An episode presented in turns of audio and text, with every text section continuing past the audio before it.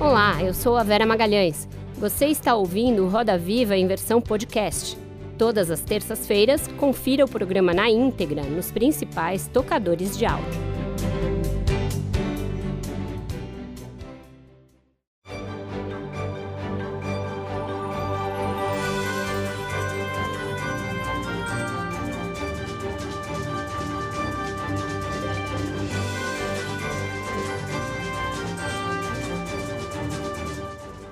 Boa noite. O Brasil sofreu neste domingo, 8 de janeiro de 2023, o mais grave atentado contra o Estado Democrático de Direito desde o fim da ditadura militar.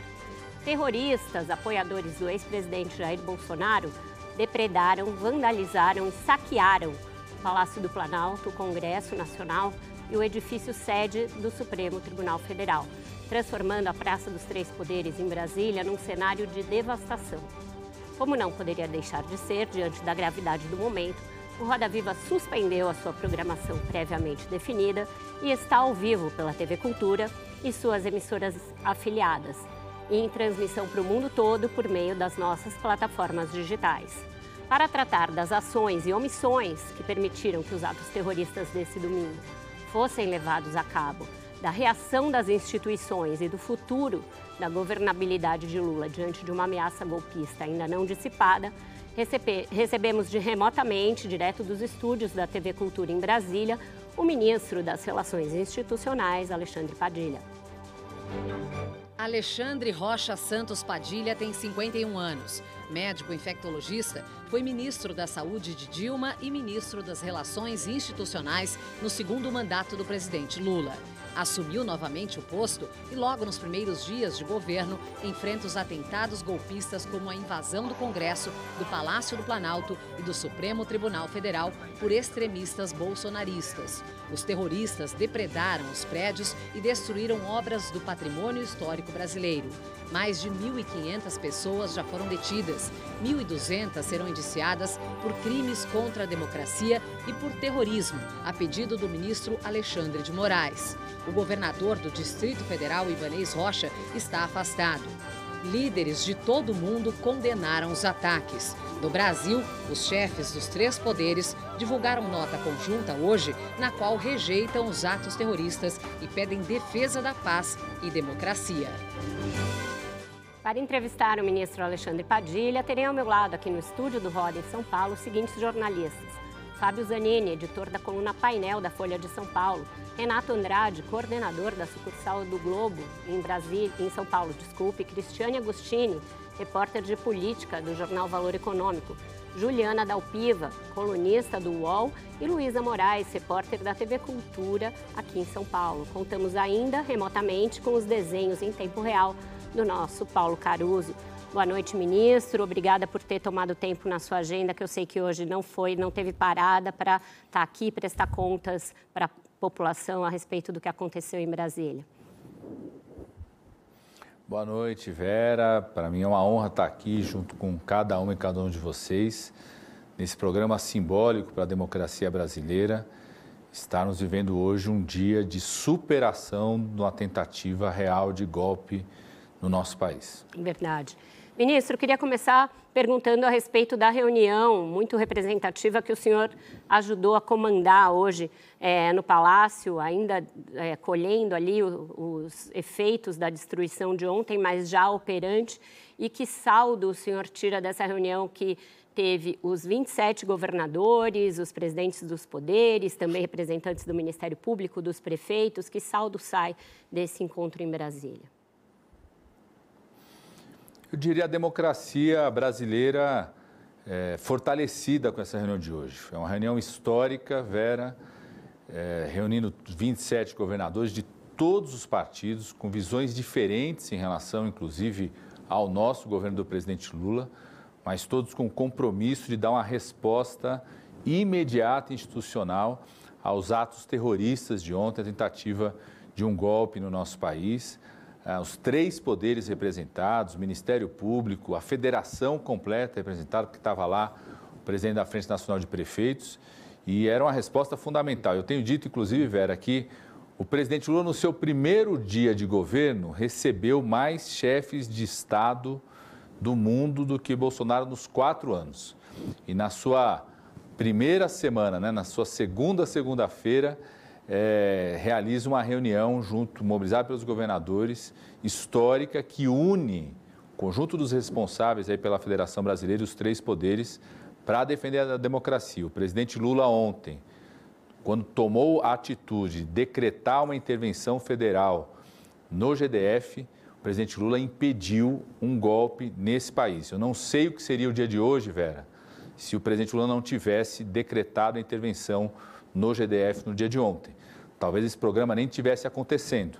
A gente percebeu, acho que todos, a gravidade das atitudes dos terroristas extremistas que foram durante quatro anos semeados por Bolsonaro e pelo bolsonarismo é, e que ontem tentaram colher os frutos desse ódio que foi semeado, mas essa eh, tentativa de coleta não deu certo pela ação firme do presidente Lula em decretar a intervenção federal no GDF, intervenção na área de segurança pública. Eu vou passar para a Cristiane, mas eu só queria me deter numa coisa que o senhor disse, que se a intervenção não tivesse sido decretada, o golpe poderia ter tido sucesso. Então, o senhor atribui ao GDF uma deliberação de ajudar é, a cometer um, um golpe no Brasil, ou não é por isso? É por omissão ou por ação? Ô Vera, a própria atitude do governador afastado de pedir desculpas aos três poderes, pedir desculpas à população brasileira por não ter é, a, tomar as atitudes necessárias que estavam combinadas, protocolos pré-estabelecidos de garantia da segurança pública na capital de Brasília, é uma demonstração de que ele sabe que falhou na sua responsabilidade. É, existia um protocolo pré-estabelecido, sendo conduzido de forma correta pelo ministro da Justiça, Flávio Dino, pelo ministro da Defesa, protocolo, inclusive, para garantir a segurança da Suprema Corte, do Congresso Nacional e do próprio Palácio do Planalto e a segurança física das pessoas, a segurança e a tranquilidade em Brasília. Esse protocolo foi descumprido, foi absolutamente descumprido. Não à toa, a própria AGU solicitou não só a apuração, investigação de todos os responsáveis, mas também é, o pedido de prisão do então secretário de Segurança Pública é, do GDF. Então, o próprio pedido de desculpas feitos pelo governador que foi afastado, é ele reconhecendo que algo não aconteceu como estava pré-estabelecido. E foi a decisão do presidente Lula. Eu acompanhei de perto isso, porque desde a metade da tarde eu me dirigi ao gabinete do ministro da Justiça, Flávio Dino, que vinha conduzindo as ações foi a decisão do presidente Lula de decretar a intervenção federal na segurança pública de Brasília, que permitiu que o comando fosse restabelecido, que as ações de desobstrução dos prédios públicos, do patrimônio eh, e das própria casa das instituições fosse, fosse realizada, ou seja, a, retomada eh, territorial, inclusive, desses prédios, e estancou um movimento que estava orquestrado, Vera. Sim. A gente pegou informações de ônibus que estavam vindo a mais para Brasília, ônibus inclusive gratuitos, saindo do interior de São Paulo ontem à noite, estavam vindo para Brasília. Conseguimos interceptar, quero agradecer aqui a ação do governador Caiado, do estado de Goiás, interceptar nas estradas de Goiás de acesso a Brasília vários outros ônibus que estavam vindo. Existiam atos terroristas programados nas refinarias, é, no aeroporto de Guarulhos, no aeroporto de Congonhas, tentando obstruir os aeroportos é, do país, outros atos espalhados por todo o país. Tudo isso foi estancado, impedido pela ação firme do presidente Lula e a importância de ter uma liderança com o presidente Lula naquele momento e o apoio firme do presidente da Câmara, do presidente do Senado, da presidenta do Supremo Tribunal Federal, é, a ação firme das Forças Armadas enquanto instituições a partir do comando do Ministério da Defesa que estancou essa tentativa de golpe no nosso país. Certo. Cristiane, por favor. Boa noite, ministro. É, o senhor falou agora da atuação das Forças Armadas, né, mas a invasão aí dos prédios dos três poderes teve a conivência não só do governador Ibanês, mas também do Exército. No, no, Palácio do Planalto tem dois batalhões, né, que são é, a função primordial deles é fazer a, a segurança do, do, palácio, evitar o que houve ontem, né. O, o Exército, é, na madrugada de hoje, né, ele impediu a entrada de policiais no QG bolsonarista lá em Brasília para prender manifestantes. E o próprio presidente falou agora há pouco na reunião da negligência de policiais e militares. É, tem uma avaliação no governo que houve, é, que faltou autoridade do ministro da Defesa, o José Múcio, em relação ao Exército, né? De controlar e de ter uma ação mais enérgica. Queria saber que avaliação que o senhor faz da atuação do ministro da Defesa e como que o governo pretende controlar essa crise aí com, com as Forças Armadas, com essa atuação que deixou a desejar. Cristiane, o ministro José Múcio é uma pessoa de extrema confiança do presidente da República. Eu tive a honra, inclusive, de ter trabalhado com o ministro José Múcio eh, no Ministério das Relações Institucionais, na coordenação política, durante o segundo governo do presidente Lula e ter sucedido o ministro José Múcio na coordenação política. É uma pessoa certa para o momento certo, para uma tarefa árdua do país, que era estabilizarmos o país. Né? Nós sabemos, não fala aqui da instituição como um todo, mas nós sabemos que existe uma contaminação de várias instituições por aquilo que foi semeado pelo bolsonarismo durante quatro anos, sobretudo as instituições que envolvem a segurança pública e as próprias Forças Armadas. Infelizmente, é, várias pessoas dessas instituições foram contaminadas por esse bolsonarismo. Inclusive, eu diria que contaminaram, mancharam a imagem das Forças Armadas brasileiras, desde a, do trato com a pandemia, né, a situação vergonhosa que foi a atitude, a atuação do então general Pazuello, fazendo a intervenção militar no Ministério da Saúde.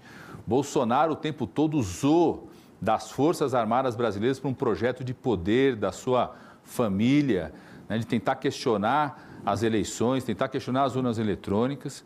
Então, vários dos atores, né, pessoas que compõem essas instituições foram contaminadas por esse ódio, eh, por essa atitude golpista do bolsonarismo, mas, a partir do comando do ministro José Múcio, eh, o próprio Exército conseguiu ter uma ação muito importante com a cautela necessária para não termos vítimas, com a cautela necessária, é, desobstruímos a frente dos quartéis, foram presas as pessoas que estavam tendo atitudes é, criminosas, foram detidas e hoje não só o quartel, a frente do quartel em Brasília, mas as informações que nós temos em todo o país estão sendo desobstruídos, re regularizando né, a ordem, regularizando a tranquilidade e o papel das instituições. Então, o ministro José Múcio tem um papel muito importante, com o tato, a habilidade necessária é, para agir e certamente pessoas que foram negligentes, que tiveram atitudes negligentes é, em relação às ações que foram feitas no dia de ontem, certamente essa apuração continuará e serão punidas. Aliás, uma das coisas importantes da intervenção federal feita aqui no GDF, primeiro foi para poder normalizar a situação. Foi decisiva a intervenção federal para uma ação mais firme dos agentes de segurança aqui do GDF, para a desobstrução dos prédios no dia de ontem, para restabelecer a ordem no território ali da Praça dos Três Poderes. Mas também essa intervenção permite uma apuração mais detalhada dos responsáveis, de quem foi negligente com a situação de ontem e certamente esse processo de apuração pode acontecer em relação a qualquer agente federal, seja militar ou civil. Certo, Zanini, por favor. Boa noite, ministro. Eu queria continuar nesse ponto das responsabilidades federais sobre esse, esses ataques de ontem. Porque a responsabilidade do governo do Distrito Federal está clara, é evidente, é, é, ninguém discute. Mas eu me pergunto ao senhor se não é um pouco confortável demais para o governo federal colocar tudo apenas da conta do governo do Distrito Federal e não assumir a sua responsabilidade, também a sua parcela de culpa nesse episódio. Alguns exemplos foram noticiados. O ministro Zé Múcio, que o senhor está defendendo, é, teve uma certa paciência, talvez excessiva, com esses acampamentos, de negociar, de não tomar alguma atitude mais drástica, que revelou-se é, um erro, revelou-se é, que não houve uma, uma correspondência. Também optou-se por não barrar ônibus que chegavam, chegaram dezenas de ônibus, centenas até de ônibus de outras partes do país, que optou-se por não barrá-los nas fronteiras de Brasília. Houve informes de, informes de inteligência também que não foram levados em conta. É, qual é a autocrítica que o governo federal faz nesse caso e o que o governo federal faria de diferente para é, que pudesse ter evitado esse, esses ataques? Ó, Fábio, o governo federal estava agindo na, no limite da lei, tá certo? Tem responsabilidades, competências que são muito evidentes do GDF, que tem a responsabilidade de fazer um conjunto de ações, como você estava citando, é, e que existia, inclusive, um protocolo pré-definido. Isso que é muito importante fique claro, existia um protocolo pré-definido. Quem rompe com o protocolo e muda completamente a realidade foi a atitude negligente do GDF e dos seus agentes de segurança. É muito importante que isso fique claro. Né? Não, não é, tinha algo pré-estabelecido de quantos agentes, de impedir o acesso à esplanada, estava pré-estabelecido isso. Né? Não era para ter acesso à esplanada. É, tem um conjunto de detalhes desse protocolo que pré-estabelecidos que ele foi rompido. Na medida que ele foi rompido, a ação do ministro Flávio Dino, do ministro José Múcio, das competências federais foi no sentido de buscar controlar a situação. E quando ficou nítido que para controlar a situação nós tínhamos que tomar uma atitude extrema, que é uma intervenção federal restrita à segurança pública, temporária, nós tomamos. O presidente Lula não titubeou em tomar essa atitude, que foi o que permitiu restabelecer as ações e o comando. Então, eu, eu diria que é, você também não pode é, querer atacar aqueles que foram vítimas. Né? O, a, o Supremo Tribunal Federal tinha um certo número de efetivo, a, o Congresso Nacional tinha um certo efetivo da Polícia Legislativa, o próprio Palácio do Planalto tinha um certo efetivo do GSI. Por que, que não era maior? Porque existia um protocolo pré-estabelecido do papel que o GDF tinha que cumprir. Então, é, a ação, inclusive, dos limites legais desses agentes federais, não só do Executivo, mas também da Polícia Legislativa do Congresso, é, da proteção que pode existir ao Supremo Tribunal Federal, ela estava assim, é, dependente, porque constitucionalmente tem uma responsabilidade do GDF em relação às ações. Agora, certamente, Fábio, tanto a intervenção no GDF quanto uma apuração detalhada do ocorrido vai permitir que, se existiu qualquer tipo de responsabilidade por parte de qualquer agente federal, civil ou militar, que essa apuração aconteça e que a punição devida dos responsáveis possa acontecer também. O que eu quero cravar aqui, a intervenção é, cirúrgica do presidente Lula, através da sua coragem, mas também da sua experiência, em fazer uma intervenção federal restrita à segurança pública, impediu um golpe que estava orquestrado no nosso país. Juliana. Ministro, boa noite. É, insistindo um pouco ainda no, no tema que o Zanini falou, é, o senhor sabe que desde a semana passada, quando o ministro Zé Múcio falou, é, pouco depois da posse dele, ele chamou as manifestações de democráticas, chegou a dizer que os parentes dele estavam lá, até setores dentro do, P, do PT, né, o pessoal do Prerrogativas chegou a, a criticar né, é, essa falta de ação. Então, assim, hoje o presidente Lula também deu é, algumas declarações no sentido de que se subestimou a força e a possibilidade é, dos ataques se tornarem reais. É, não acha que faltou aí? Eu, eu, vi agora há pouco antes da gente chegar aqui que a, as agências de inteligência ali, a BIM teria fe, fez um, um, informes. Mas é, não faltou mais uh, ação das agências de inteligência, da BIM, a própria Polícia Federal é, em apoio, é, até para. Porque se sabia ali que quem estava indo assumir o GDF, né, é, a, a, segurança do GDF, era o Anderson Torres, que, tinha, que tem uma ligação muito próxima ao Bolsonaro. É que tem competências constitucionais, né? É, a, a, solução que você aponta, seria uma intervenção federal antecipada. Mas uma intervenção federal em cima de um outro ente federado, é algo extremo que o presidente Lula não titubeou em praticar. Você precisa ter fatos concretos, não pode ser só a impressão, a intenção ou mesmo é, cenários que sejam apontados que podem sinalizar que aquilo pode acontecer. Uma intervenção federal, que é algo bastante extremo na nossa estrutura federativa, na nossa Constituição, ela tem como objetivo, inclusive, você conter uma calamidade pública você não pode fazer uma intervenção federal para conter uma calamidade pública apenas com a previsão de que ela possa acontecer. Né? Então, eu, eu diria que é, o governo federal agiu naquilo que a lei permite que possa agir, o presidente Lula não titubeou em fazer uma intervenção federal, mesmo com certas resistências ali por parte é, do GDF naquele momento, mas foi muito firme em relação a isso. E mais, além da intervenção federal, a AGU faz um pedido à Suprema Corte para que é, toda a apuração e pedido de prisão ao secretário de Segurança Pública do GDF, inclusive nem estava em Brasília, saiu, foi para os Estados Unidos, inclusive foi para o mesmo estado onde está o ex-presidente Bolsonaro. Então, É, eu sei que depois do ocorrido, é, as pessoas podem querer é, fazer avaliações, se medidas, determinadas medidas pudessem ter acontecido, mas você tem limites legais, você tem limites estabelecidos pela Constituição. E o governo federal, liderado pelo presidente Lula, no dia de ontem à noite, né, durante ontem, ao longo do dia, conseguiu, naquilo que é a sua competência constitucional, impedir uma tentativa de golpe no país. Renato. Boa noite, ministro. Eu vou insistir um pouquinho nisso, porque eu acho que a questão não era descumprir ou desrespeitar leis, mas assim, vamos pegar o que aconteceu no dia da diplomação do presidente Lula. Você teve ônibus vandalizado, é, dias depois você teve aquela tentativa frustrada de explodir um caminhão perto do aeroporto de Brasília. Diante disso, não caberia uma discussão política do governo federal eleito com o GDF para você simplesmente acabar com aquele acampamento em frente ao QG do Exército para exatamente evitar isso. Não era uma suposição. Você teve quase um ensaio técnico no dia da diplomação para o que aconteceu na, no domingo ontem.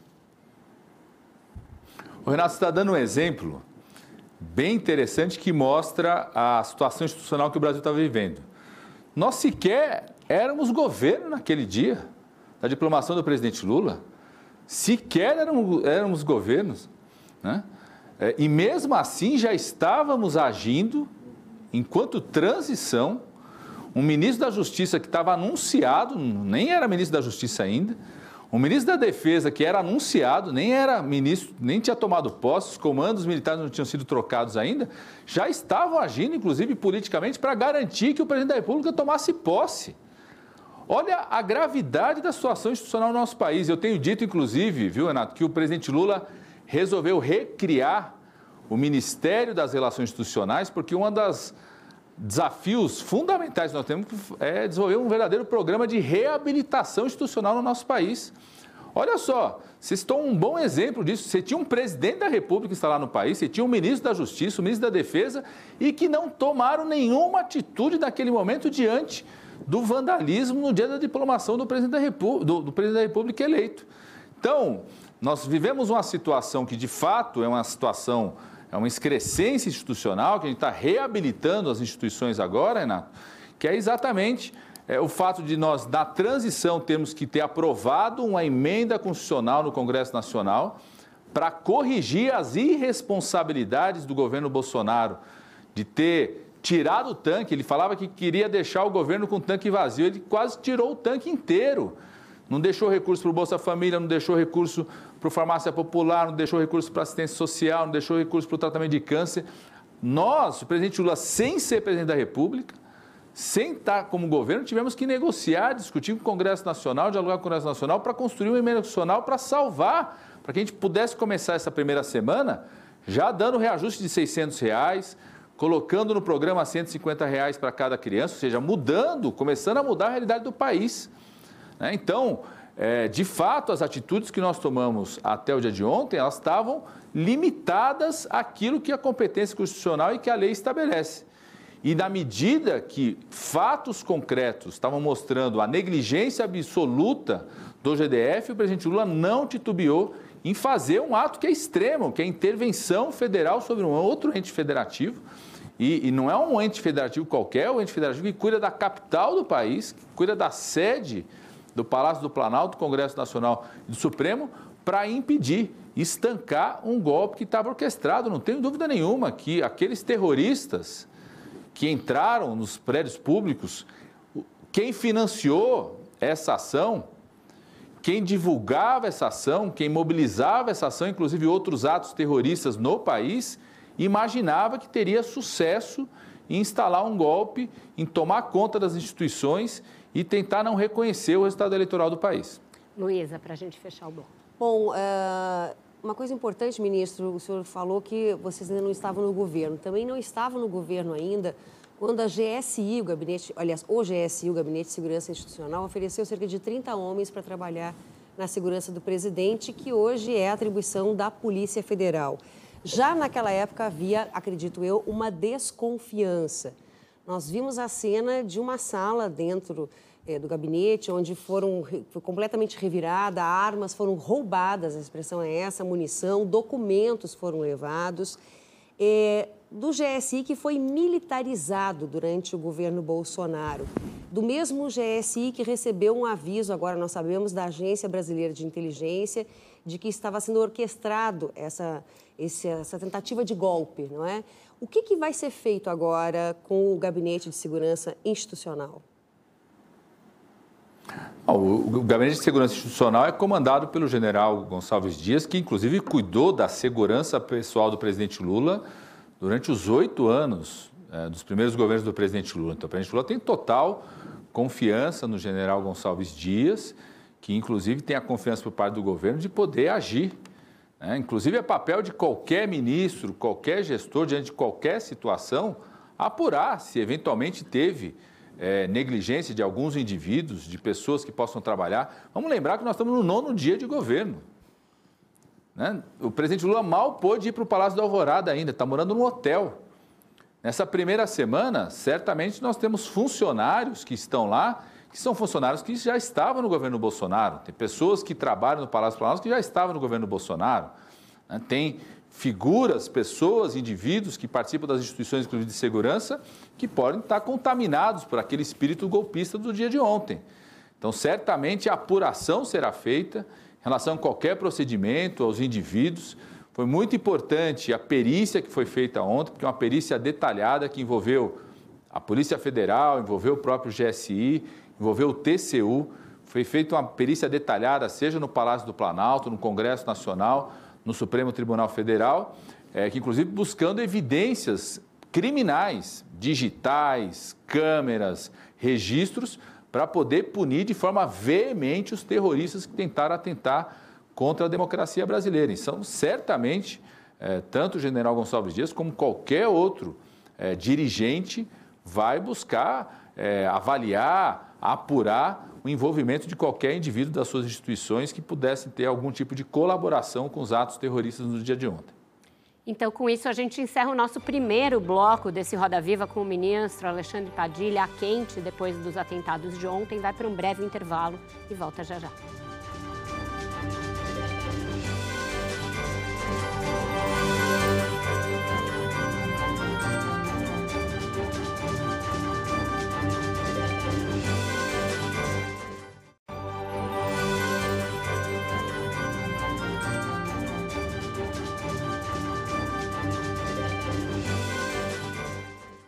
Estamos de volta com Roda Viva, que hoje recebe o ministro das Relações Institucionais, Alexandre Padilha.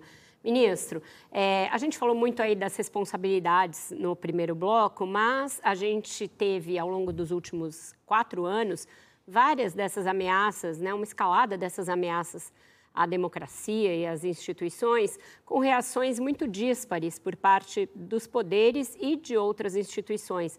E acabou ficando muito nas costas do judiciário é, tomar algumas medidas reativas.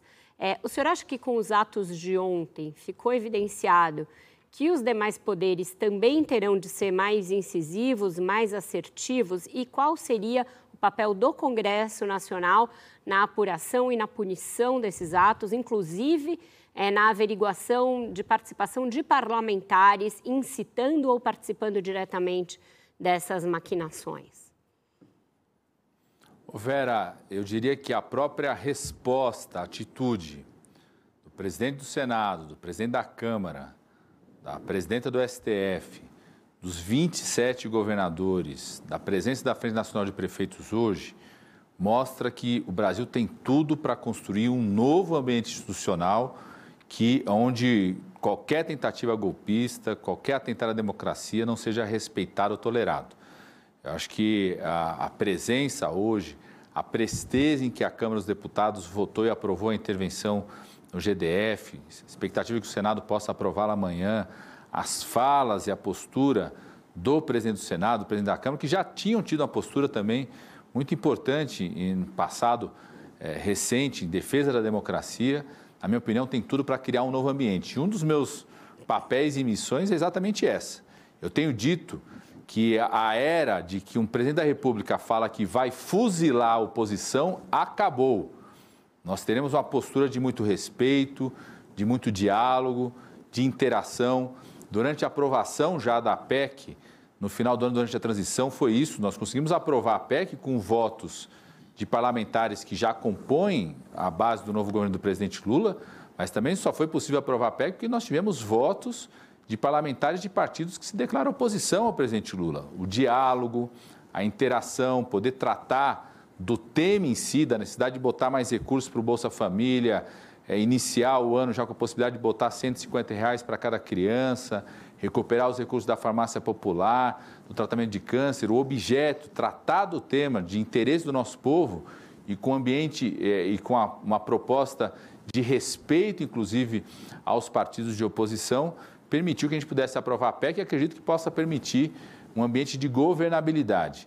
E eu acredito que hoje o conjunto das três casas, os 27 governadores e governadoras, a Frente Nacional de Prefeitos e o presidente da República liderando esse esforço, pela sua capacidade, sua liderança, seu simbolismo, essa aliança Lula e Alckmin, podem ajudar, poderão ser decisivos a reconstruirmos, a reabilitarmos o ambiente institucional no nosso país. Juliana. Ministro, o senhor falou de é, poder, falou de diálogo. É, acho que a gente falou um pouco sobre o, o, papel do ministro da Defesa, mas acho que a gente ainda precisa falar um pouco sobre os militares, né? É, ontem é, se optou por fazer a intervenção na segurança do Distrito Federal e não uma GLO, né, uma garantia de lei da, uh, da lei da ordem. Como em outros casos já no Brasil, por questões menores em comparação ao que aconteceu ontem, foi decretado. Eu queria perguntar para o senhor, por que não foi feita uma GLO?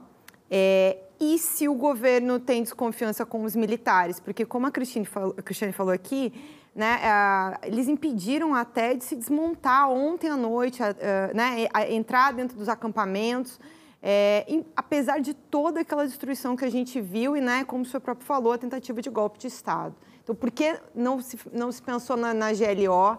E se o senhor não achou também que faltou militares lá? Eles né, não tinha ontem, durante aquela ação toda lá é, que estava acontecendo, não tinha uma presença é, massiva ali dos militares para defender as instituições. Ó, Juliana, a decisão do presidente da República, ouvindo a nós ministros, em especial o ministro da Justiça, o ministro-chefe da AGU, em decretarmos a intervenção federal na área de segurança do GDF é, foi correta e foi avaliada como a mais apropriada para conter aquela situação de calamidade pública. É, foi decretada a intervenção federal porque era o melhor instrumento constitucional para conter aquela realidade de calamidade pública. E a própria contenção daquela realidade, que permitiu a retomada do prédio do Congresso Nacional, a retomada Suprema, da Suprema Corte, retomada do Palácio do Planalto e outras ações ao longo da noite de recuperação do território, de normalização da situação da ordem pública, e as medidas que estão sendo tomadas ao longo do dia de hoje, mostraram exatamente que era o melhor instrumento. Era o instrumento mais adequado. Usamos o remédio mais adequado para aquela, pelos atos graves, pelo terrorismo, pela aquela doença grave do golpismo que tentou se instalar no Brasil é, é, é, na, na, noite, né, durante o dia de ontem, no dia 8 de janeiro. É, você me pergunta, existe desconfiança sobre indivíduos, sobre pessoas que compõem as suas armadas? Existe. Porque tem um conjunto de instituições brasileiras que foram contaminadas pelo bolsonarismo, contaminadas pelo golpismo, é, contaminadas por essa experiência da extrema-direita internacional é, que não respeita a democracia. Parece que é, tem indivíduos, inclusive nas Forças Armadas, em outros agentes de segurança, em outras instituições, que parece fazem uma gincana tentando copiar o Capitólio. Foi isso que tentaram ontem. Então, existe sim desconfiança sobre indivíduos, mas não em relação às instituições. Eu quero, inclusive, dizer sobre a liderança do ministro José Múcio, é, de forma é, correta, sem levar a vítimas, porque nós temos risco de colocar vítimas fatais, foi feita a desobstrução é, durante a noite e o dia hoje de manhã cedo, a detenção de quem estava cometendo crimes contra a democracia a partir da frente do quartel do Exército, da área militar aqui em Brasília, como também foi feita essa apreensão em outros locais do país, em outros pontos do país. É, aparentemente, o fato gravíssimo, o atentado terrorista que se configurou ontem, é, de uma certa forma, contribuiu para um convencimento geral inclusive do conjunto das instituições das Forças Armadas, de que era necessário se encerrar o mais rápido possível aquilo que eu concordo com o ministro Flávio Dino, era uma verdadeira incubadora de atos terroristas, que se provou, inclusive, que era um espaço, né, não à toa, é, vários daqueles que cometeram o crime do terrorismo ontem correram para a área militar para tentar se proteger Sim. e não conseguiram a proteção, porque as Forças Armadas, a partir da decisão do presidente Lula, do ministro da Defesa, foram firmes. Do ministro Alexandre de, de Moraes, né, né ministro? Prender todas essas pessoas, também a partir do Judiciário, no papel que tem, da Suprema Corte, foram firmes no, no sentido de realizarmos a detenção daqueles indivíduos. Luiz. Ministro, o senhor lembrou do Capitólio, né? A gente completou um ano agora, a gente sabe que tem 900 pessoas ainda presas lá. É, e eu queria entender se os fatos de ontem podem ajudar a separar de vez a legítima direita, que pode fazer oposição ao governo, respeitando a democracia dentro dos limites legais, desses extremistas radicais, ou ela pode enterrar o, bolsonarismo, ou ele se manteria vivo na sua avaliação, a exemplo do que a gente viu agora, não é, com as pessoas que seguem o Trump nos Estados Unidos, que complicaram a escolha do novo comando, né, no Congresso americano.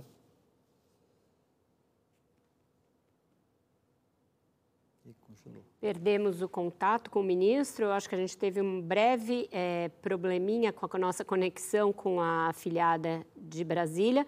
Fazer o seguinte, vou antecipar, antecipar o break e a gente volta já já com a resposta à pergunta da Luísa.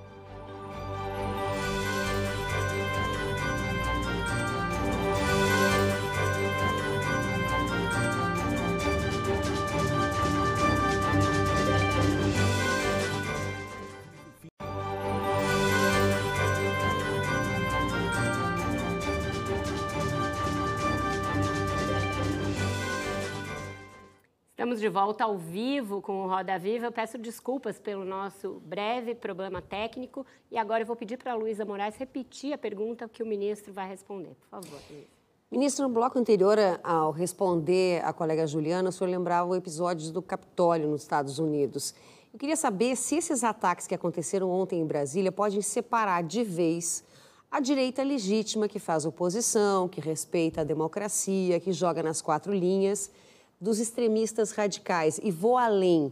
Pode ter sido um tiro no pé, pode enterrar o bolsonarismo ou ele vai se manter vivo, como a gente viu agora na sucessão da presidência do Congresso americano?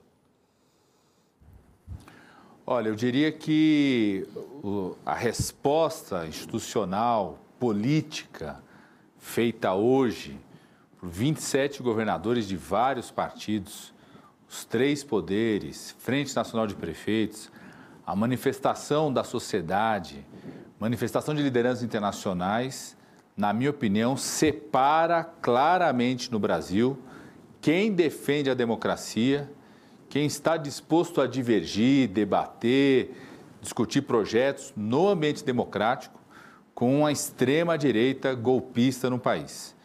É, eu diria que o bolsonarismo já tem seus dias contados a partir da atitude covarde do ex-presidente da República, que fugiu do país, que se mostrou cada vez mais um líder de barro, que não conseguiu sequer reconhecer sua derrota eleitoral, que semeou durante quatro anos a, a possibilidade de atos terroristas e golpistas como o dia de ontem, e a resposta institucional forte do país hoje, na minha opinião, isola definitivamente aqueles que não querem defender a democracia.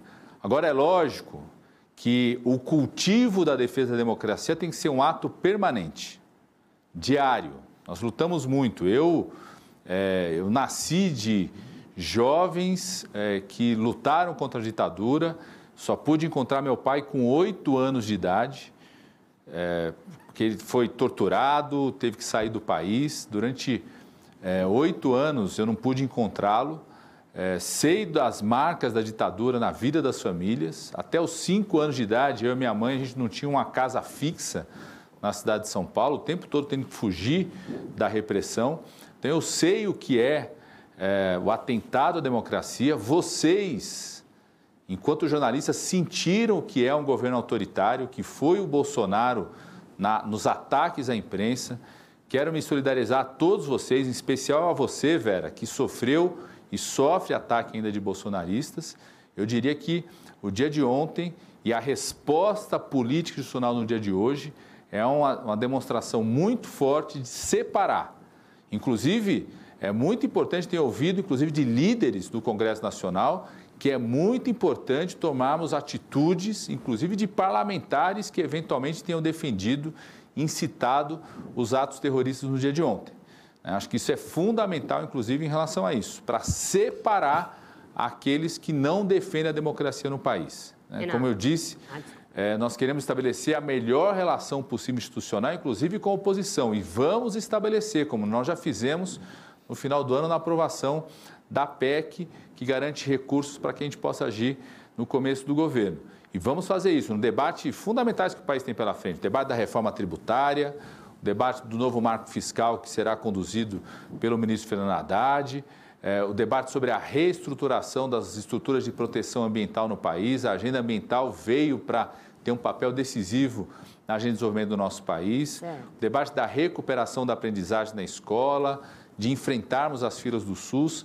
Queremos estabelecer um diálogo muito positivo, inclusive com setores da oposição que respeitam a democracia, que podem divergir em relação às nossas propostas, mas que querem enfrentar os problemas do país. Renato.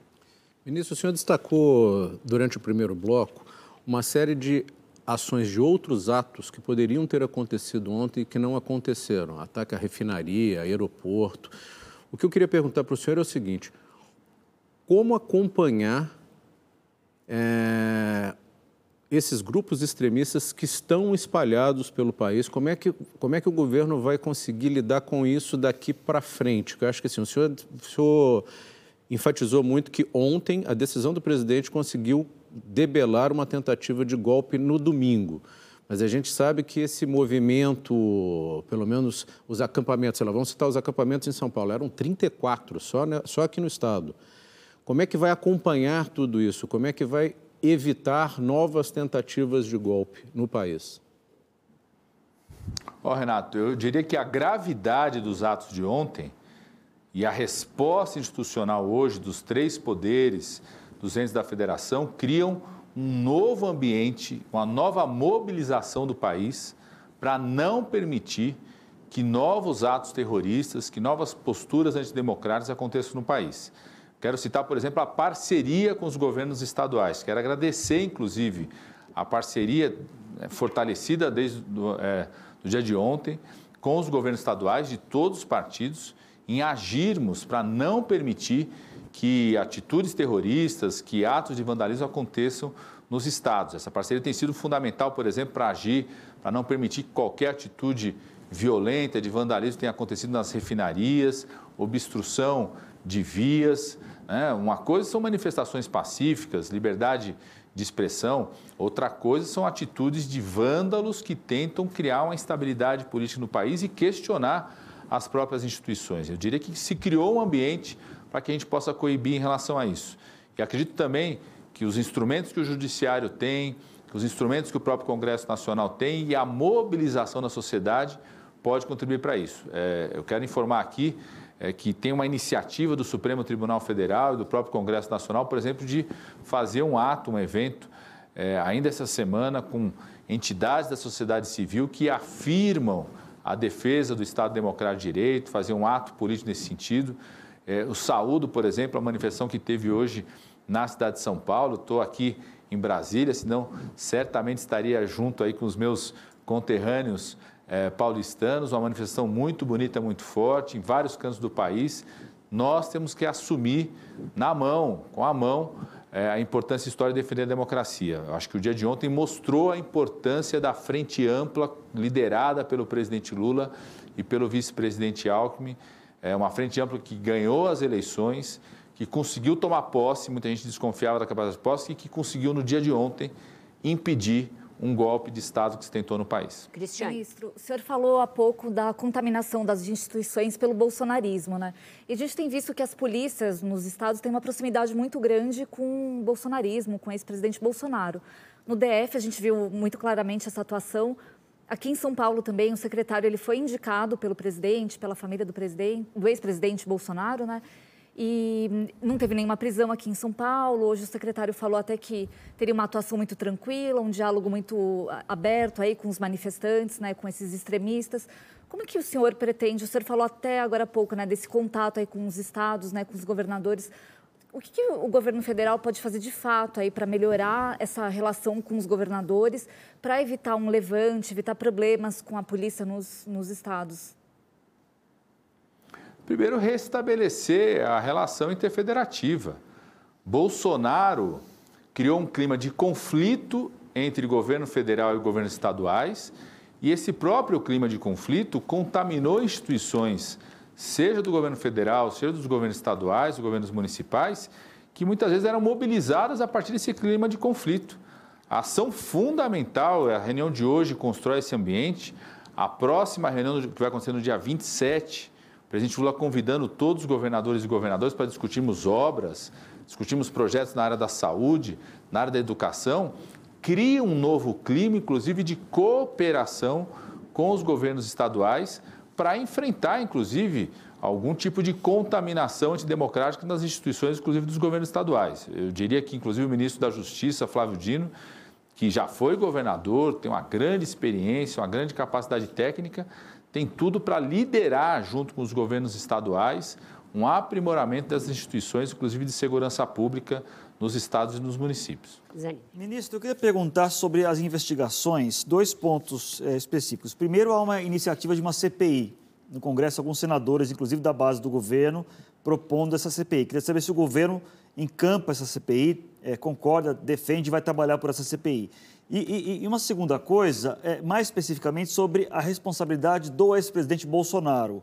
É, o senhor defende, o governo defende que haja uma investigação específica sobre o papel do ex-presidente Bolsonaro nesses atos? Porque o que vem sendo falado até agora é, inclusive o seu colega Flávio Dino disse que a responsabilidade política está clara, a jurídica ainda está para ser definida. É o caso de haver uma investigação sobre o papel político e jurídico do Bolsonaro nesse caso?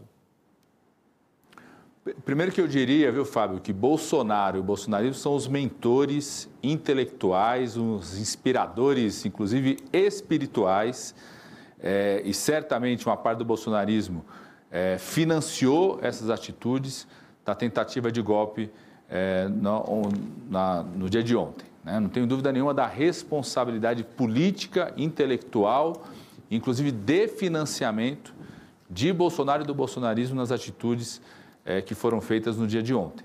Ele vem estimulando, semeando isso ao longo de quatro anos.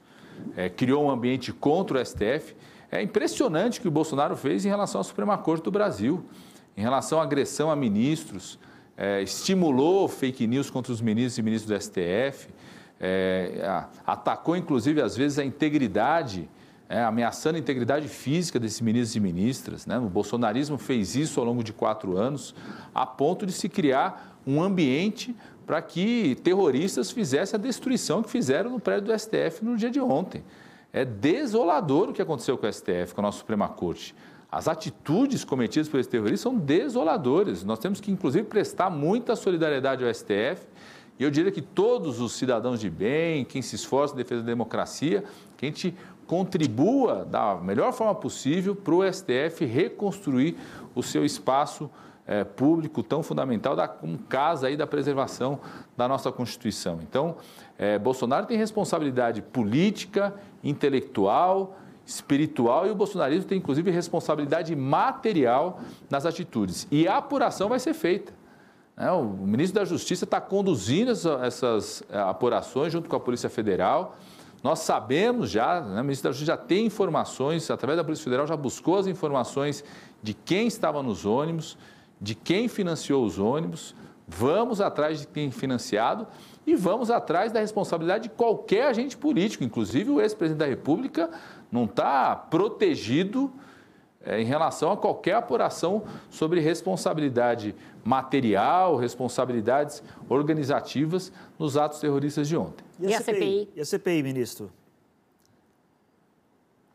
Eu diria que é um debate do Congresso Nacional, inclusive, é, na, que eu soube hoje na reunião dos líderes na Câmara, de forma correta, se resolve fazer esse debate a partir de fevereiro, porque se está terminando a legislatura agora. Né?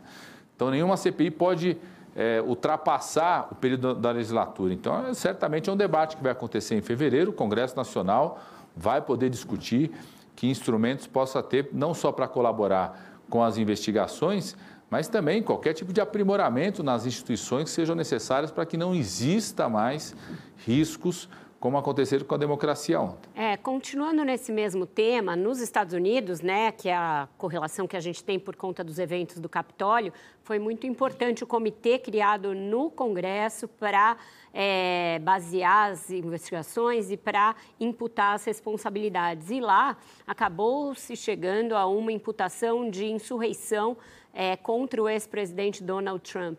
O senhor vê no nosso ordenamento jurídico algo que permita que Bolsonaro seja investigado pelos mesmos, pelas mesmas vias é, de instigar uma insurreição ou uma conspiração sediciosa, alguma coisa do gênero, meninas? Ó, não só no ordenamento jurídico, como tem absoluta disposição por parte não só do ministro da Justiça, eu diria do Congresso Nacional, do Judiciário Brasileiro, sentir isso também dos governadores, governadores de qualquer partido, uma disposição muito clara de apurar-se, investigar e punir de forma veemente quem seja responsável pelos atos de ontem. Quem participou dos atos, quem praticou os atos de terrorismo, quem financiou esses atos de terrorismo e quem foi negligente com os atos de terrorismo. Eu acho que é, existe um clima institucional no país de fazer a apuração devida em quem tem responsabilidade. Se isso vai chegar ou não ao presidente Bolsonaro, só o processo de investigação dirá. O que para mim está claro que Bolsonaro tem responsabilidade intelectual, espiritual, é, de mobilização, inclusive, de atores financeiros para um conjunto de atitudes ao longo de quatro anos de semear o ódio no país, inclusive contra vocês da imprensa. Né? As atitudes de Bolsonaro contra a imprensa, contra jornalistas, na minha opinião, que ele fez ao longo dos quatro anos, estimulam, por exemplo, atitudes que aconteceram no dia de ontem onde jornalistas foram atacados, ameaçados com arma de fogo durante os atos terroristas de ontem. Então, Bolsonaro tem sim responsabilidade política e intelectual com as atitudes golpistas no país. Luísa, depois ficou claro que é, é, preciso estabelecer um vínculo, não é, é entre o ex-presidente Bolsonaro e os atos golpistas que parece-me estar tá mais do que evidente, né? Vários especialistas em direito internacional eh, que foram ouvidos já falam que eh, há chances, que há possibilidade disso acontecer, até por conta que a gente levar em consideração o que, que é o conceito de terrorismo, né? que é o emprego ou ameaça de emprego de violência para fins políticos. Ou seja, acho que fica claro que o que houve ontem foi terrorismo. Né? O governo, nesse sentido, criado esse vínculo, vai pedir a extradição do ex-presidente? Uma atitude necessariamente do governo. Obviamente que o governo tomará qualquer atitude em relação a qualquer indivíduo que exista comprovação de uma contribuição, de uma atitude que tenha mobilizado os atos criminosos de ontem, seja ele quem for. Bolsonaro não está acima da lei, não está acima da Constituição e será apurado e punido contra qualquer cidadão, seja ele ex-presidente da República, ou seja um empresário que tenha financiado os atos de ontem, e devem ser punidos. E eu diria que o fato gravíssimo no dia de ontem cria um ambiente institucional no país entre os atores políticos, entre a própria imprensa, a sociedade civil e o meio jurídico, para que sejamos veementes, veementemente rigorosos na apuração e na punição de qualquer responsável pelos atos terroristas de ontem. Qualquer um que tenha a sua digital escancarada, com evidências comprovadas nos atos terroristas de ontem, tem que ser veementemente punido, inclusive as pessoas que já foram presas, né? que estão passando por inquéritos, estão passando por depoimentos, a tipificação dos crimes tem que ser extensivas pela gravidade, inclusive, do que se cometeu ontem onde se cometeu um verdadeiro coquetel de crimes: crime contra o Estado Democrático de Direito, crime contra o patrimônio público, crime contra o patrimônio histórico, que agrava inclusive a pena, né? crime, crimes contra a ordem pública, crimes contra a integridade física de pessoas, né? como, por exemplo, é, ataques a jornalistas que aconteceram no dia de ontem, ou seja, um conjunto de crimes foram cometidos e a apuração e a punição tem que ser veemente, seja ele quem for, inclusive qualquer agente político que tenha cometido essa atitude. Juliana. Ministro, queria que o senhor falasse para a gente um pouco, é, ainda nessa seara aí do, das responsabilidades, com relação ao ex-ministro da Justiça, secretário de Segurança do DF até ontem, é, o Anderson Torres, e também o governador do Distrito Federal, o Ibanês é, Rocha. Em que medida a gente pode pensar e falar, enfim, dentro do que o governo pode dizer já, é, de uma conspiração, de, de, que, de que de fato não foi uma omissão por uma omissão, mas sim com, com dolo, com a intenção de, de se omitir dentro disso, até pelo Anderson Torres estar nos Estados Unidos, como o senhor falou, na mesma cidade que o Bolsonaro está? Ó, ontem a AGU buscou e reuniu elementos que justificou, inclusive, uma solicitação de pedido de prisão ao ex-secretário de Segurança Pública do GDF. Ou seja, a AGU solicitou esse pedido de prisão ao, ao poder responsável que possa é, tomar essa atitude em função de elementos nítidos da negligência e da atitude é, dos ex-secretários de Segurança Pública do GDF. A própria intervenção federal e outros procedimentos de investigação vão poder, inclusive, identificar responsabilidades de outros agentes políticos do GDF, sejam outros agentes de segurança, outras autoridades, do, inclusive do o próprio governador Anderson afastado. Torres com aquele áudio, né, ministro, em que ele diz que vai liberar e que vai liberar o acesso à esplanada e que, inclusive, a polícia vai escoltar os manifestantes até lá, ele informa o Ibanês a respeito dessa mudança de protocolo que o senhor se referiu. Então, tem uma prova material, né, aí, nesse caso. Por isso, inclusive, a partir desse e de outros elementos, a AGU solicitou a prisão desse ex-secretário. E também na solicitação da AGU, ela solicita também que a apuração possa acontecer com, em relação a outros agentes, seja do GDF, agentes da segurança pública ou outras autoridades a própria intervenção foi muito importante para normalizar a situação.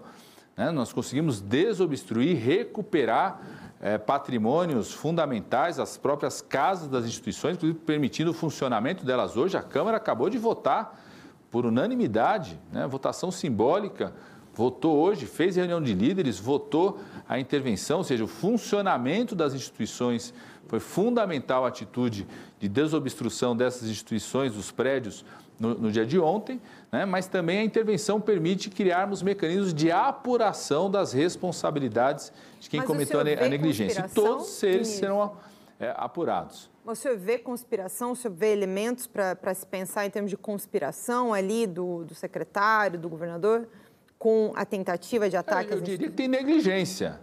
Eu, eu, eu diria que tem negligência e a tipificação em relação a crimes cometidos é, o próprio pedido da AGU vem nesse sentido, o das pessoas que estão sendo submetidas a inquéritos de um conjunto de crimes.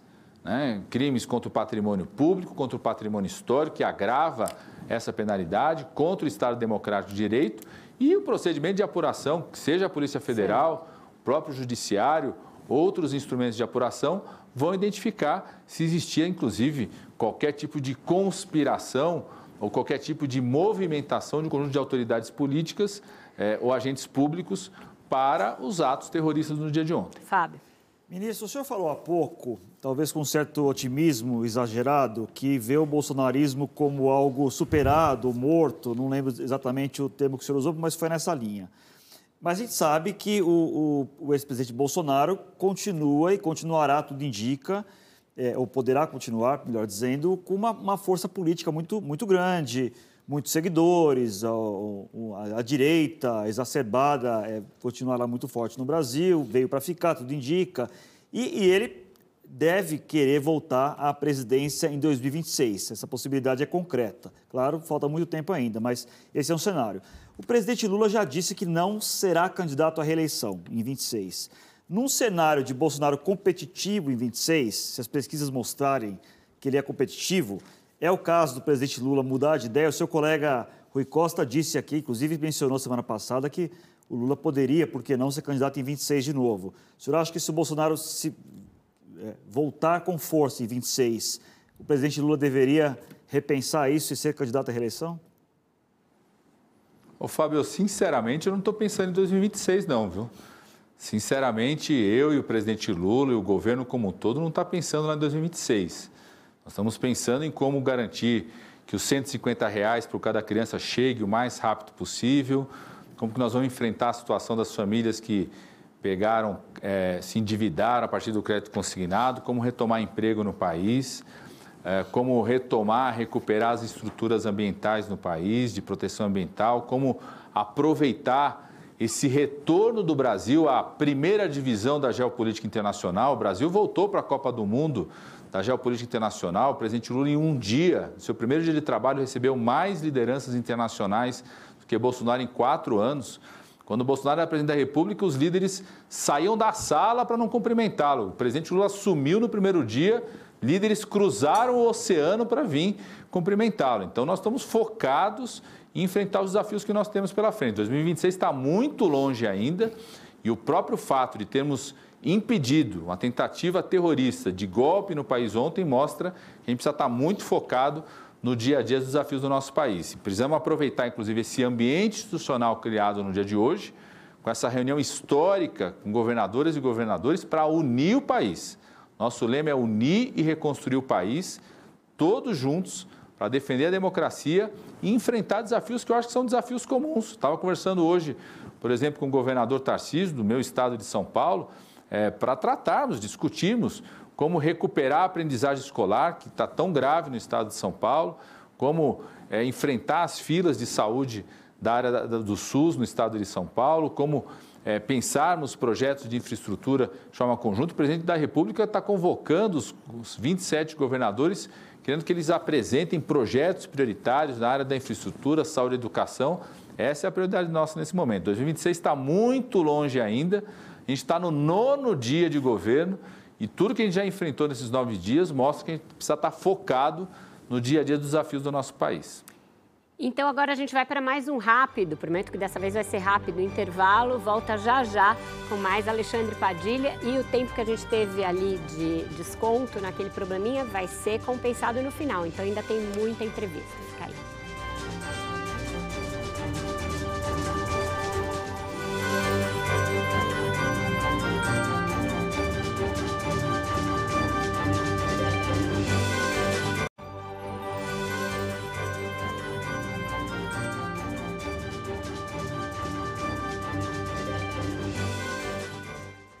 Estamos de volta com esse Roda Viva histórico no dia seguinte aos atos terroristas que pararam Brasília. A pergunta agora é do Renato Andrade.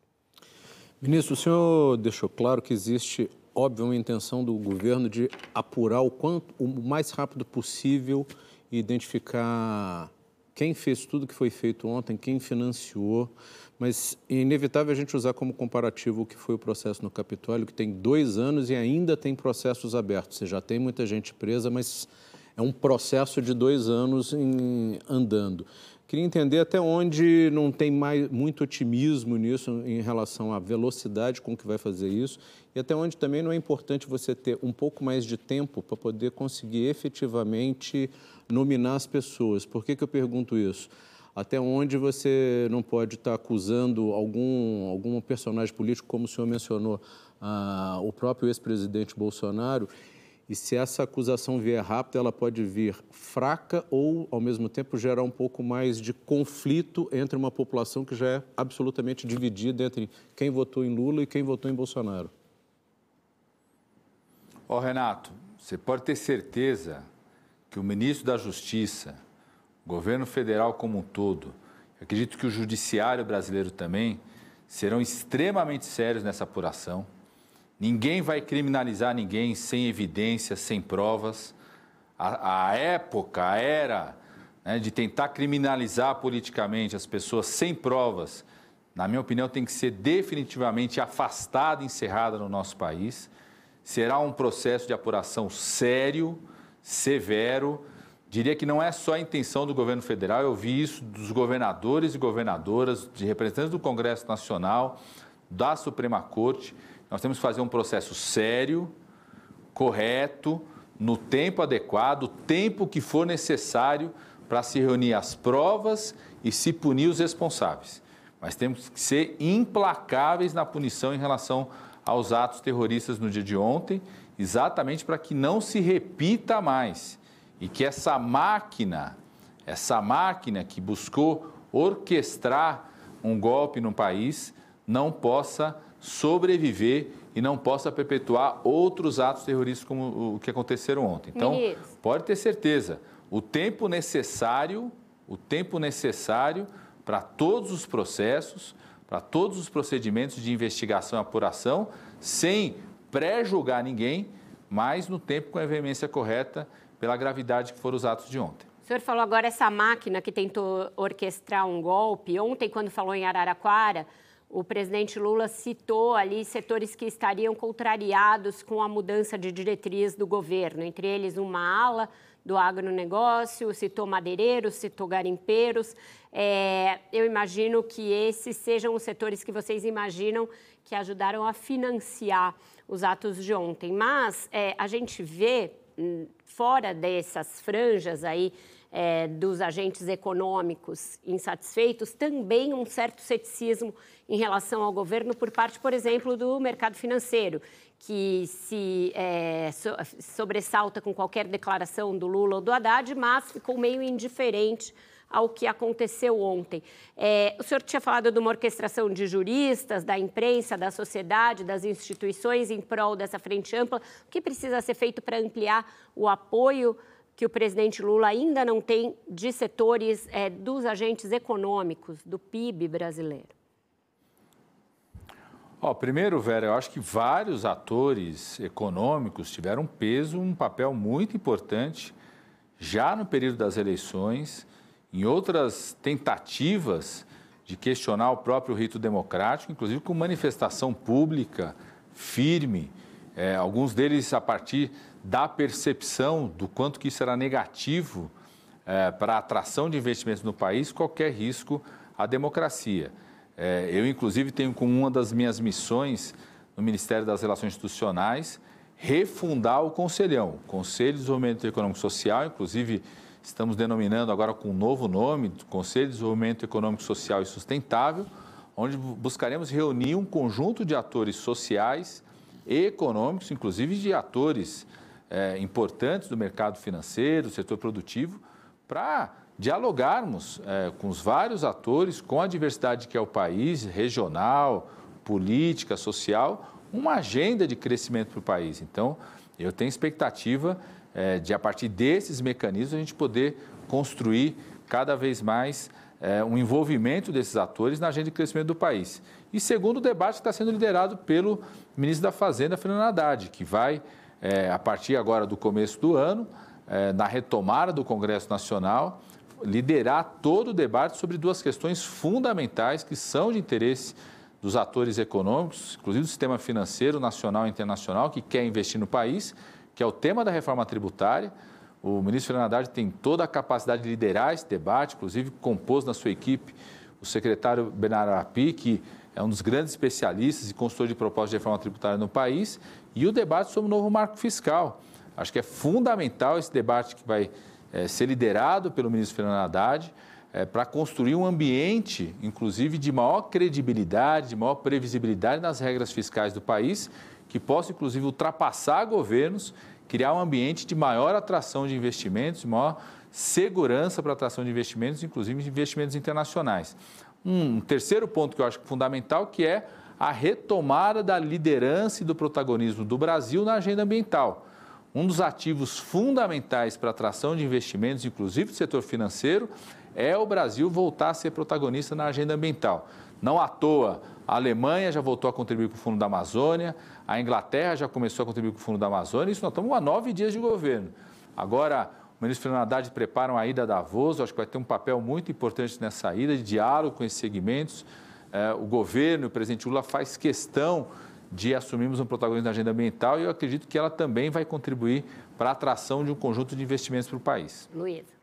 É, esses atos, eles podem acabar virando, então, na sua avaliação, uma janela de oportunidades para que o governo angarie mais apoio, inclusive internacional, como a gente levando em conta as reações, não é, ao redor do mundo, tendo em vista o que aconteceu aqui no Brasil, as reações dos governantes, dos presidentes que se solidarizaram com o presidente Lula?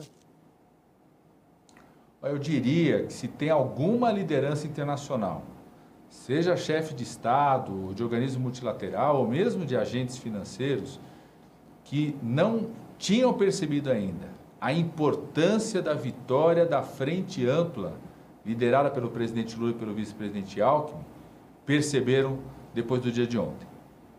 É, os atos terroristas, a gravidade desses atos, mostram a importância do Brasil ter hoje como líder na presidência da República, alguém como o presidente Lula, como vice-presidente, alguém como o, o vice-presidente Alckmin, não só com capacidade de interlocução, mas também de interlocução com meios institucionais tão importantes para o nosso país.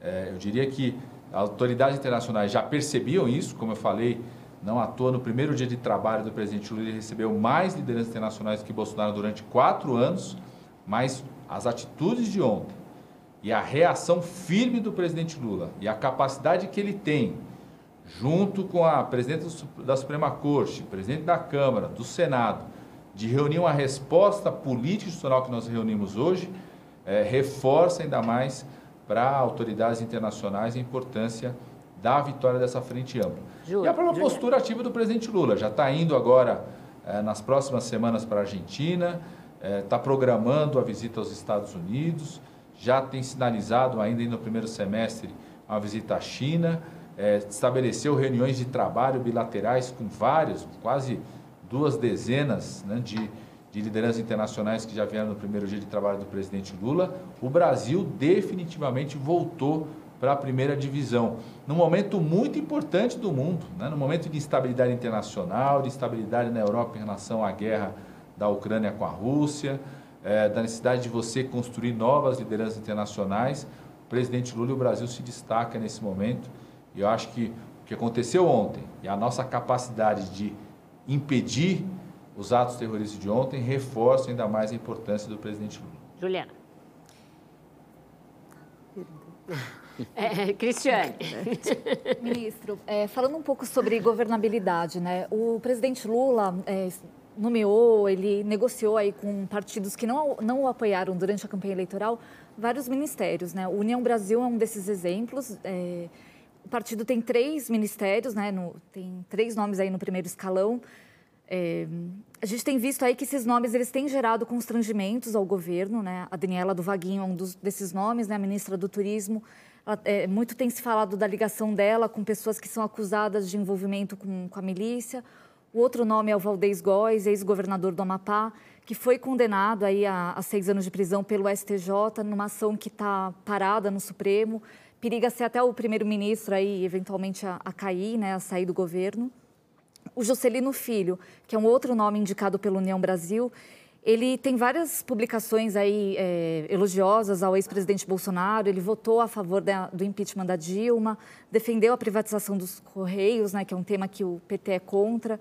É, enfim, são nomes aí que têm gerado algum tipo de constrangimento é, ao governo. Queria entender como garantir o, o, o, apoio desses partidos, né, a exemplo do União Brasil, que não tem afinidade ideológica aí, tanto com o PT, é, no Congresso. E também queria saber se não houve, é, se não faltou um pouco de cuidado, um pouco mais de atenção, de negociação na indicação desses nomes, até para evitar aí constrangimentos ao governo é, há 10 dias, né? A gente está é, pouco mais do. Não chegou nem a 10 dias de governo e já tem esse desgaste todo, né? Ó, primeiro, Cristiane, que todas as informações em nada desabona é, tanto a ministra Daniela, quanto o ministro Valdez, quanto o ministro Juscelino. É, a primeiro, nós demos o primeiro passo da montagem de governo, é, o primeiro passo dos ministros e ministras, e esse primeiro passo foi dado a partir de algumas diretrizes. Primeiro, buscar uma diversidade regional. É a primeira vez que você tem ministras e ministros de todas as regiões do país. Segundo, um grande esforço, que eu diria que não chegamos ainda no momento ideal, mas um grande esforço da diversidade étnica, de gênero, de raça. É um governo com o maior número de mulheres enquanto ministras, maior número de negros e negras. Tem a criação dos povos, do, do, do Ministério dos Povos Indígenas, com uma indígena no, no Ministério. E é um governo que começa com o maior número de partidos indicando quadros para compor o ministério. Nós vamos ter novos passos, estamos puxando com novos passos de composição do governo, onde essas diretrizes vão continuar, da diversidade étnica, de raça, de regiões e de ampliação partidária. Né? Porque tem um conjunto de partidos, lideranças indicadas por partidos, que tiveram papel não só nas eleições, mas também tiveram um papel importante no final do ano, quando se aprovou essa PEC, essa emenda constitucional, que foi fundamental para que a gente possa voltar a colocar 600 reais para quem está com auxílio emergencial, recuperar os recursos do farmácia popular, tomar medidas e ações importantes para enfrentar os desafios que nós temos pela frente. Quando você monta o governo, você dá esses primeiros passos. Agora, a governabilidade, o diálogo com a Câmara será um diálogo constante com a Câmara e com o Senado. Estou aqui para isso, para que a gente possa dialogar. Estamos conversando com esses partidos, com os ministros e ministras. Vamos continuar conversando com outros partidos que já sinalizaram interesse em compor o governo e vamos continuar conversando com os partidos que hoje se declaram de oposição. Quero repetir, nós tivemos votos conscientes de partidos que hoje se declaram de oposição na aprovação da PEC. Eu acredito que o debate, os debates prioritários, como o debate sobre o marco fiscal, sobre a reforma tributária, que estão sendo liderados pelo ministro Fernando Haddad, outros debates que possam acontecer no Congresso Nacional, nós podemos, inclusive, contar com votos não só de partidos que já compõem a base, mas também partidos que se declaram de oposição por reconhecerem a importância do tema. Eu sou um deputado que fui oposição ao governo Bolsonaro, mas votei em projetos que eram importantes para o país, muitos deles construídos pelo próprio Congresso Nacional. Independente disso, eu acredito que é possível ter, também ter essa postura certo. por parte de parlamentares de partidos que hoje se declaram de oposição. Zanini, para a última do bloco. Ministro, é, o, o, governo Lula, nesse começo, criou, vários órgãos do governo Lula criaram, é, é, digamos, divisões ou mecanismos de é, defesa, de instâncias em defesa da democracia, combate à desinformação, em vários órgãos, como a SECOM, a Secretaria de Comunicação, a AGU, por exemplo. É, e, e, isso é, gerou receio de que, embora as intenções pareçam muito positivas, muito boas, mas gerou receio em alguns observadores de que isso poderia favorecer controle estatal, censura, algum tipo de perseguição, controle da mídia e tudo mais. É, tendo em vista que aconteceram os atos é, golpistas de ontem, na sua opinião, esse tipo de medida se torna ainda mais necessário? E caso se torne mais necessário, esse risco não aumenta ainda mais de que essas nobres intenções acabem se transformando em instrumento de controle é, de, de, de, informação, por exemplo? Ô, Fábio, eu acho que esse risco e essa preocupação é descabida. Né? Eu acho que é aprimoramento institucional. Eu acho que o Brasil vive um momento de fragilidade das suas instituições, que a criação de estruturas como essa, como por exemplo a medida da AGU, né, de defesa da democracia, são fundamentais, inclusive, para aprimorar, seja as instituições do governo federal eh, ou de outros poderes, no sentido de contribuir e fortalecer com a democracia. Né? O exercício do fortalecimento da democracia, das instituições, é um exercício permanente. Né? Talvez a única coisa que seja imutável são lá os dez mandamentos de Moisés, né? Tá certo? Agora, o conjunto das leis, eh, das instituições, elas vão se aprimorando de acordo com a realidade. Né? Não é uma coisa só do Brasil. O mundo está fazendo isso. Né? Você tem é, ataques à democracia, ataques à democracia representativa, é, distanciamento é, da, do acompanhamento por parte da sociedade da atuação dos seus representantes, que tem feito com que o mundo venha aprimorando, inclusive, seus mecanismos democráticos. Eu acho que o Brasil tem que beber dessas experiências, inclusive para poder coibir é, atitudes extremas como a de ontem. Né? Então, é, o respeito à democracia, à institucionalidade, à Constituição é algo que é inegável da tradição do presidente Lula e acho que essas propostas de estruturas novas que estão sendo construídas reforçam isso também é, e a própria atitude de ontem mostra a importância de fortalecermos as instituições do nosso país. Com isso, então, a gente encerra mais um bloco do Roda Viva, vai para o nosso último intervalo e volta já já para o encerramento da entrevista com o ministro Alexandre Padilha.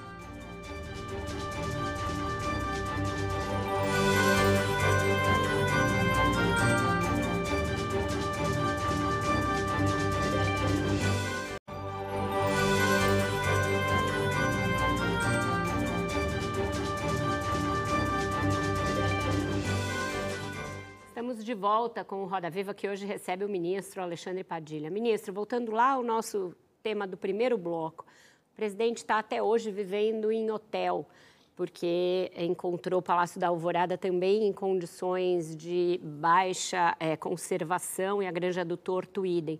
É, isso não oferece algum risco à integridade física, à segurança do presidente e da primeira-dama? E se essa segurança foi reforçada em razão dos atentados de ontem? Oh, Vera, todos os procedimentos para garantir a segurança da primeira-dama estão sendo mantidos. Né? Inclusive, o presidente Lula é, já está há vários dias nesse mesmo espaço do hotel, inclusive quando a gente nem tinha todos os instrumentos de estar no governo para garantir essa segurança. E foi garantido, mantido.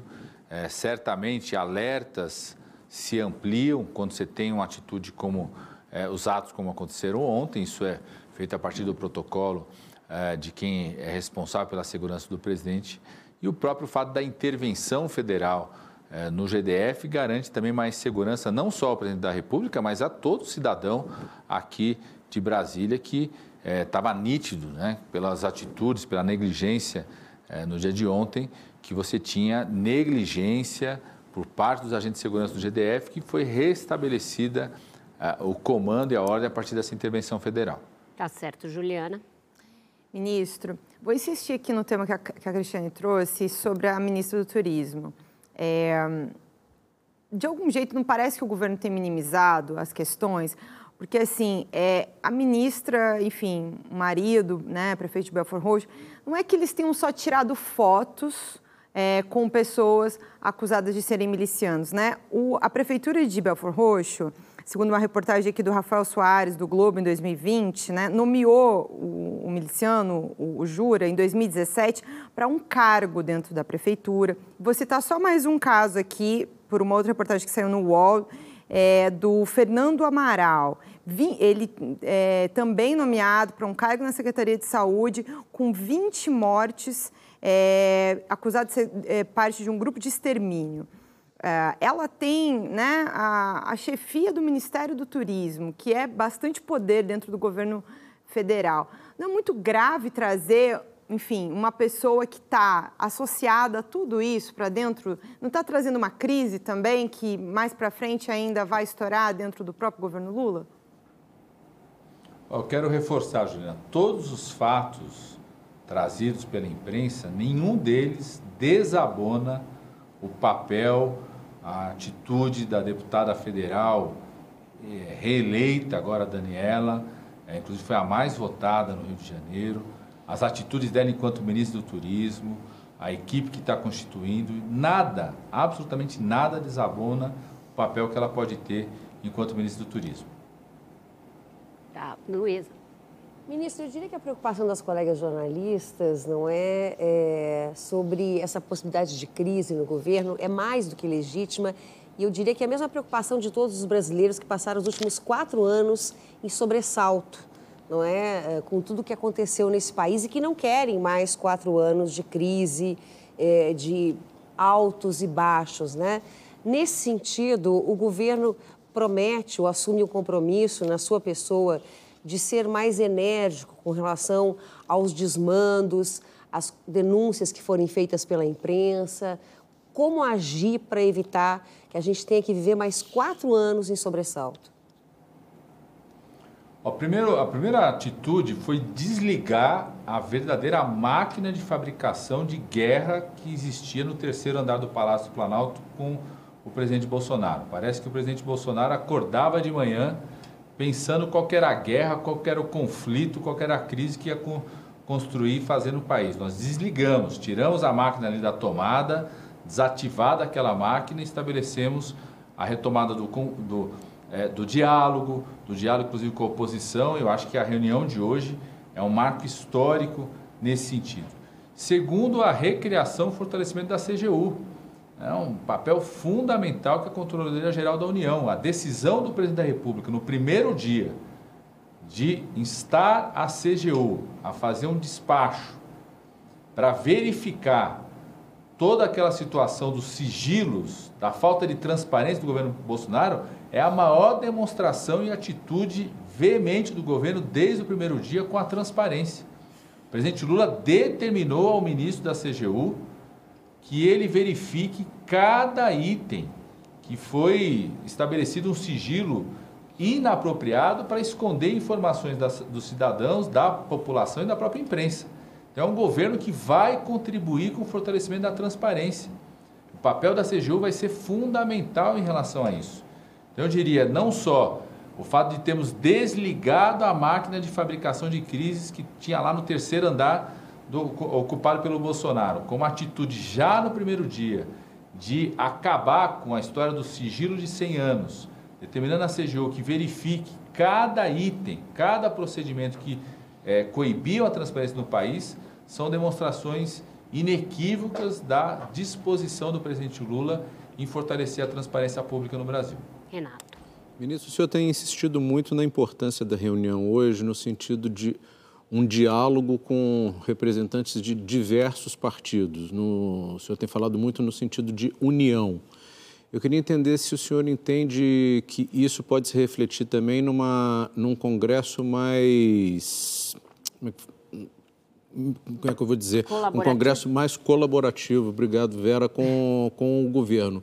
E se o senhor entende isso, como é que o governo pretende aproveitar isso nesse primeiro ano? É o que, que vai ser mandado para o Congresso para tentar aprovar neste primeiro ano, considerando essa maior colaboratividade dos partidos?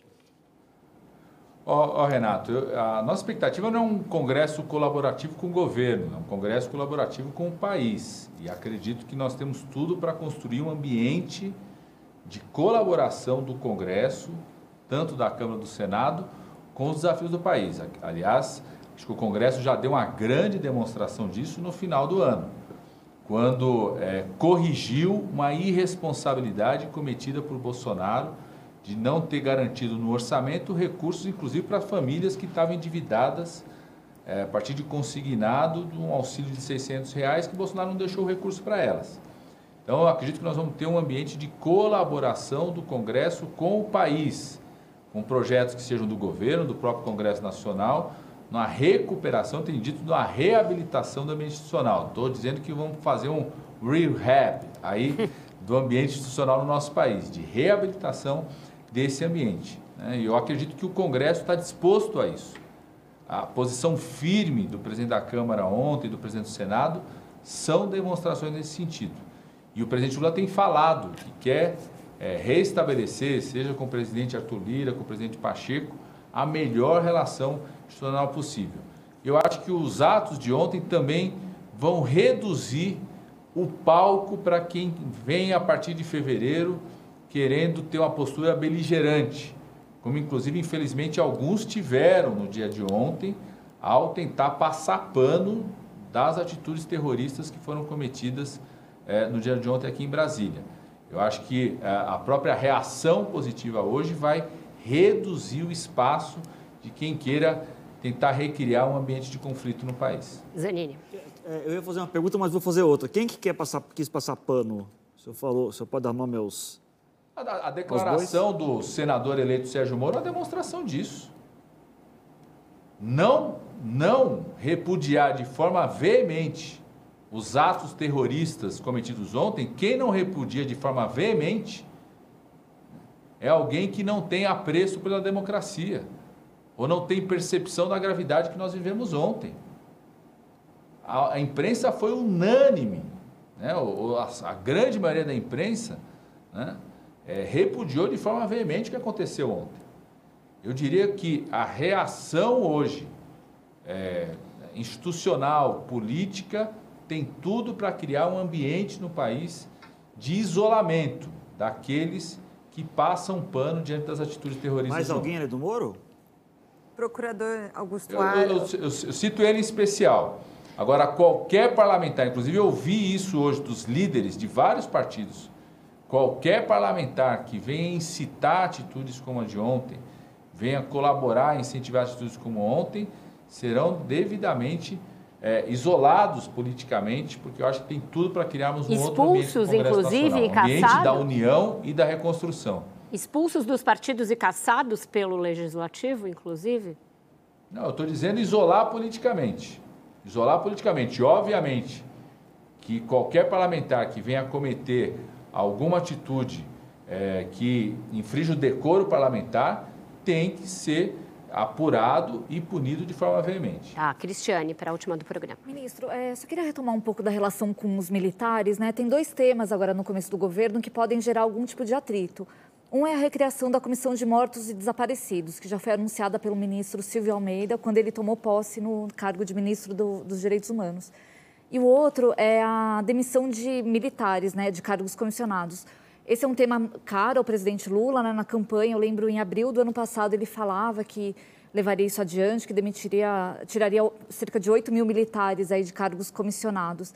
Queria saber como que tem sido esse diálogo com as Forças Armadas, que critérios que vocês vão usar para fazer uma reestruturação aí desses cargos e também o que tem sido falado com as Forças Armadas sobre a recriação da Comissão da, de Mortos e Desaparecidos, que foi extinta nos últimos dias do governo Bolsonaro.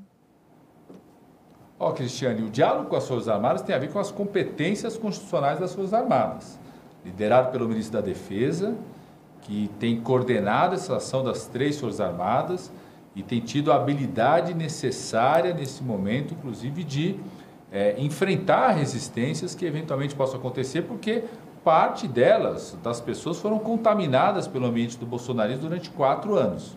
Né? É, em relação à presença de militares em papéis que não são papéis exclusivos e afeitos das Forças Armadas, não é um diálogo com as Forças Armadas em si, é uma avaliação individual da atuação. Por exemplo, o absurdo que foi feito no governo Bolsonaro de uma verdadeira intervenção militar no Ministério da Saúde, colocando é, pessoas lá que, não, que tinham total desconhecimento em relação à máquina da saúde. O próprio ministro Pazuello dizia que não conhecia o SUS. Então nós vamos ter o critério, seja para militares ou para civis, o critério que tem que ter da competência, da capacidade daquele é, dirigente, daquele agente é, público naquela função que cumpre. Nós tivemos uma ação é, imediata no começo do governo, que foi a exoneração num certo nível hierárquico, isso envolveu inclusive militares que estavam alocados em postos que não eram adequados, e cada ministro vai de forma muito detalhada ver não só militares, mas civis, se estão apropriados ou não para aquele papel que estavam cumprindo. Aqueles que não estão apropriados naquele papel devem ser remanejados por outras pessoas, por outros quadros, outros quadros técnicos, inclusive que possam ter visões diferentes para que a gente possa implementar o programa de governo. O tema da, da, da, memória e verdade é um tema fundamental não só do Brasil, mas de qualquer país. Aliás, nós temos que fazer uma recuperação da memória do que foi a pandemia no Brasil. É, eu, como médico, como infectologista, como parlamentar, inclusive que fiscalizou as ações do governo, acho que é fundamental o Brasil conservar a memória daquilo que foram os erros na pandemia, apurar o que tem que ser apurado a postura da CGU em relação a verificar a, as atitudes de sigilo, se tiver alguma coisa inapropriada, certo. porque a memória é importante não no ato de revanchismo, mas a memória tem um papel pedagógico para que erros, crimes não sejam cometidos de novo, como aconteceram na pandemia.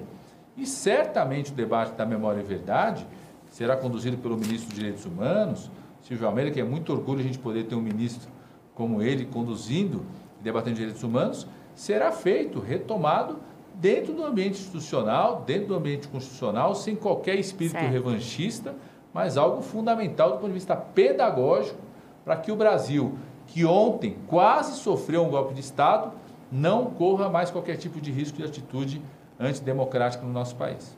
Ministro, nosso tempo chegou ao fim. Eu queria agradecer muito ao senhor por ter aberto espaço na sua agenda num dia tão conturbado é, para falar com a população e com os jornalistas. Obrigada. Eu que agradeço, viu, Vera, de poder ter participado desse momento histórico do nosso país. Boa noite a todas e todos. É isso. Eu agradeço também aos meus colegas que igualmente prolongaram uma jornada de trabalho que começou no domingo para estar aqui hoje. Fábio Zanini, Renato Andrade, Cristiane Agostini, Juliana Dalpiva e Luísa Moraes, além do nosso querido Paulo Caruso, que logo logo está aqui de volta no estúdio. Agradecimento especial à direção e à produção da TV Cultura, bem como a nossa afiliada em Brasília, a TV Cultura Brasília, que diante de um fato histórico de tal gravidade, imediatamente se puseram em campo para que pudéssemos estar ao vivo hoje. Finalmente, obrigada a você pela sua audiência. Como nós dissemos aqui ao longo do programa, não basta só identificar e punir os que perpetraram as ações terroristas de 8 de janeiro de 2023 em Brasília. É inescapável entender e estender o rigor da lei a idealizadores e financiadores desses atos.